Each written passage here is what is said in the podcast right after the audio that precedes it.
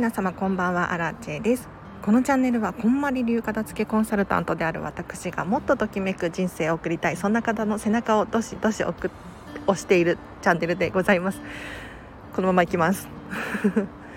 今日のテーマに早速入っていこうと思います。今日はですね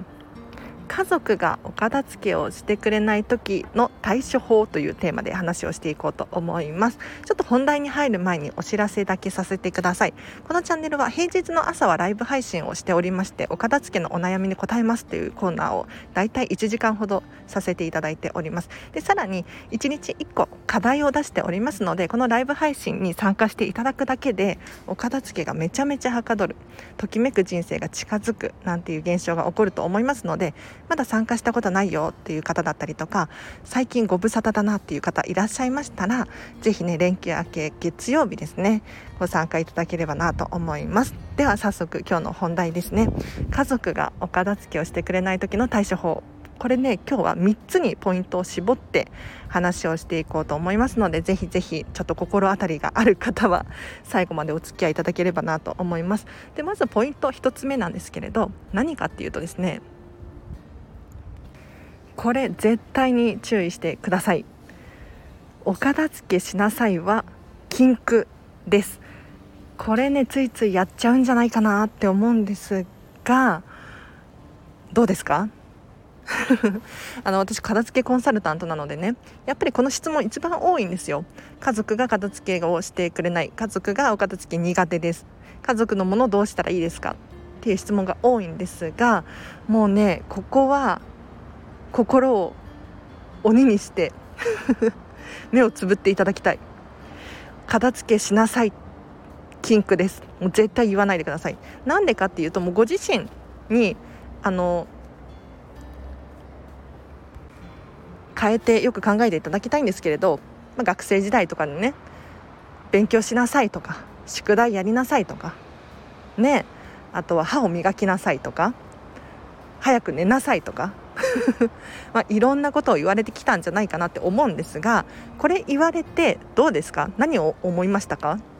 あ勉強しようって思います。思わないですよね。なのでお片付けも一緒ですね。お片付けしなさいって言われると命令形になってるんで人って命令形ってやりたくないんですよね。うん。あとはお片付けしてほしいとかっていうお願い系もダメですね。うん、してほしいっていうのはあんまり危機感を感じられないので結構人ってあそうなんだっていうふうに思って流しちゃいがちなんです。なので是非家族にお片付けをしてもらいたいのであれば逆にお片付けしなさいとかお片付けしてほしいっていうのは良くないワードですね。じゃあちょっと待ってよと。アラチェさん どうしたらどうしたらいいのって思う方いらっしゃるかもしれないんですがこれポイントが2つあります。まずはご自身が楽しんでお片付けしましょう。うんこれどういうことかっていうとやっぱり人が楽しそうにしていることって羨ましく見えるんですよね。だからお片付け楽しいなっていうふうにパパとかママがお片付けしているとおそらくお子様とかがねえそんなに楽しいならやりたい。私もやりたいみたいになると思うんです。なので是非ご自身が楽しんでお片付けできてなかったなって思う方いらっしゃったらお片付け楽しいわとかすっきりする気持ちがいいみたいな感じで、まあ、私アラチェのようにねお片付けをしていただければいいなと思います。でポイント2つ目ですね。お片付けしなさいって言っちゃいけない時どうしたらいいのかっていうとですねこれです。本音をぶつけてみるが正しい方法ですね。お片付けしてほしいとかお片付けしなさいではなくって家族にこの状況は私は辛いんだと。苦しいんだと。もう今にも爆発しそうなんだっていうのを伝えてください。そうするとようやく家族も家族にも気持ちが伝わるんですよ。あそんなに追い込まれていたんだなだったりとか。そんなに我慢していたんだとか。ここまで来るとあお片付けしないといけないんだなっていうふうに家族に思ってもらえるんです。だからちょっと悔しいかもしれない。だけれど自分の弱いところを見せるっていうのかな。もうこれは本当に耐えられないんだよっていうのを伝えてみる、うん、私はお片付け全部が全部できないんだけれどこの状態はもう本当に辛いんだと、うん、伝えてみる。そうするとご家族にもねようやくあのお片付けがこんなに人を苦しめるんだっていうことをね、理解してもらえるんじゃないかなと思いますのでぜひ参考にしてみてください。で今日ね大きなポイントが3つありますこれが今度次2つ目ですよ。はい、何かっていうと家族のもの整えましょう。でこれ一体どういうことかっていうとあの家族のものをお片付けする時のポイントがあって物を捨てちゃいけないんですよ。うん、これ当たり前ですね。勝手に捨てちゃったりとかして後々気づかれてもう大問題に発展するなんていうことがねよくね私の耳に届いておりますよ。なので是非ねあの家族が片付けられないからといって人のものを捨てるのは良くないですね。なので整えてください。で整えるって何かっていうと例えばお洋服だったら畳み直すとかあとクローゼットの収納を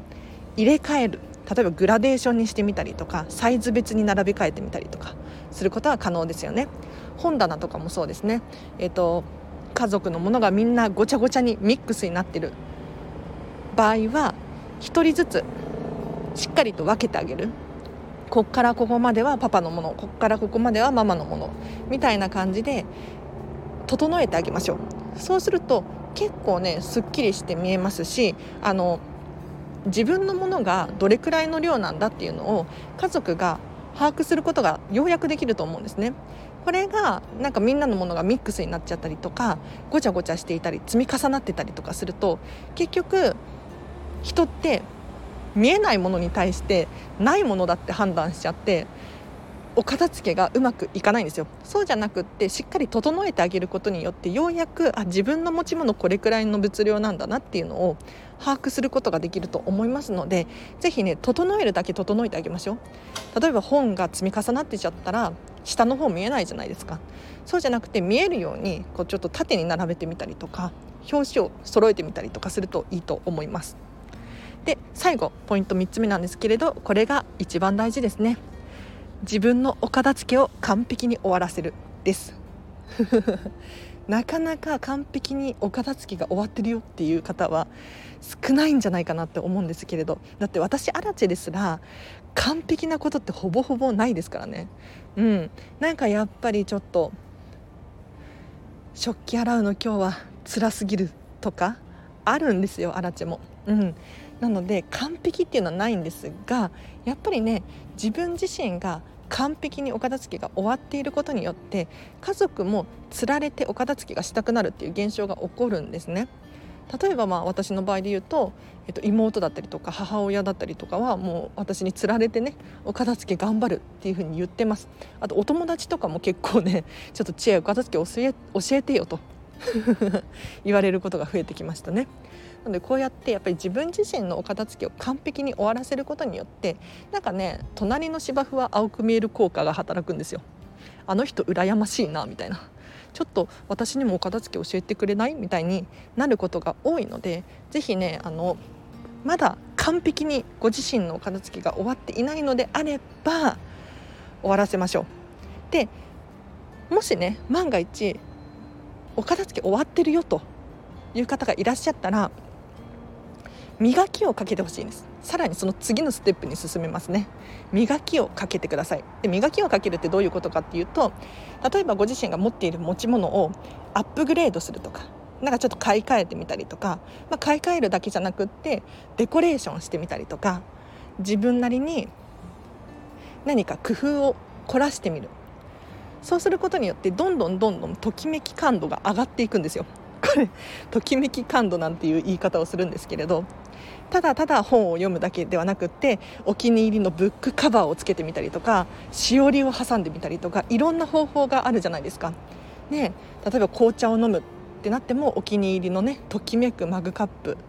カップを使うだったりとかあとはそうだな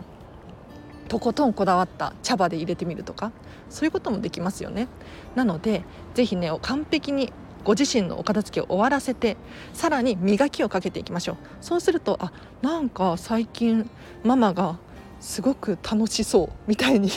思われて私もお片付けやりたいんだけどっていうふうに思う方が思うご家族が 現れるかもしれないので粘り強くですね自分のときめき磨きをしていっていただければなと思います。では今日ここまでにします。お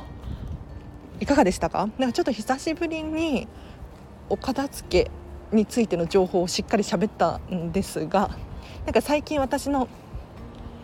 このチャンネルお片付けについての情報少ないくないかなと思って皆さんが聞きたいであろう話をちょっとさせていただきました。うん、なんかあの私のクラウドファンディングの話だったりとかあとはそうだなディズニーシーに行ったよっていう話だったりとかあとは片付けライブ配信ですね。平日の。っていうのにばっかりになっちゃっててなんかちゃんとお片付けの情報を発信しないとなと思って久しぶりに話させていただきましたが私的には満足です。もしねこんな話が聞きたいよっていう方いらっしゃったらあのリクエスト随時受け付けておりますので匿名で送れます。レターを送ってみていただければなと思います。あとはそうですね最後にお知らせをちらっとさせてください。片付けのクラウドファンディングを立ち上げようとしております。審査がね 今5回目くらい落ちちゃったんですよ。自分でもびっくりしてるんですけれど。いや多分次は通ると思います。はい、まあ、確信はないんですが通ると思いますね。うんここだけ気をつけてねって言われたところを直したのでいけると思うんですが、まあ、何してるのかというと、えっと、お片付けのレッスンをとにかくしたいんですよアラチェは。でこの片付けのクラウドファンディングは荒地自身への支援にもなります。しさらに皆さんへの支援にもなるんですね。要するにこのクラウドファンディングのリターンをこうご購入していただくとですねご自身がお片付けどんどんはかどってときめく人生が近づくそんなリターンばっかり用意してます。例えばアラチェお茶会1時間だったりとかね。私と1時間オンラインでお話しするだけでも全然モチベーション変わると思いますしあとはこんまりメソッドワークショップ。これが今回の目玉なんですが私と1対1でこんまりメソッドについてしっかり学ぶことができるんですよ。でこんまりさんが考えたお片付けの方法ですよ。これ正直めちゃめちゃすごい内容なので皆さん詳しくねちょっと理解した方がいいです。お得です。なのでぜひねあのワークショップなのでワーク多めなんですよ。ご自身でしっかり考えてもらうそんな内容になっておりますのでぜひね気になる方いらっしゃったらもうねこれ支援していただくと本当にご自身でお片付けのモチベーションを上げることができるしときめく人生がより近づくと思います。ぜひねこのリターン支援していただければなと思います。では今日はこの辺りで終わりにしようかな。なんかオリンピック始まったんですか？なんかヘリコプターが私東京済みなのでね。はいあれなんですけどヘリコプターめちゃめちゃ飛んでますね。都内は。あと近くに東京タワーがあるんですけど東京タワーがあのオリンピックカラーになってて可愛いです。初めて見たあんな東京タワーは。いやいいですね。なんかオリンピックって正直身近になかったんですけれどなんかちょっとずつ 実感が湧いてきたというかそんな感じです。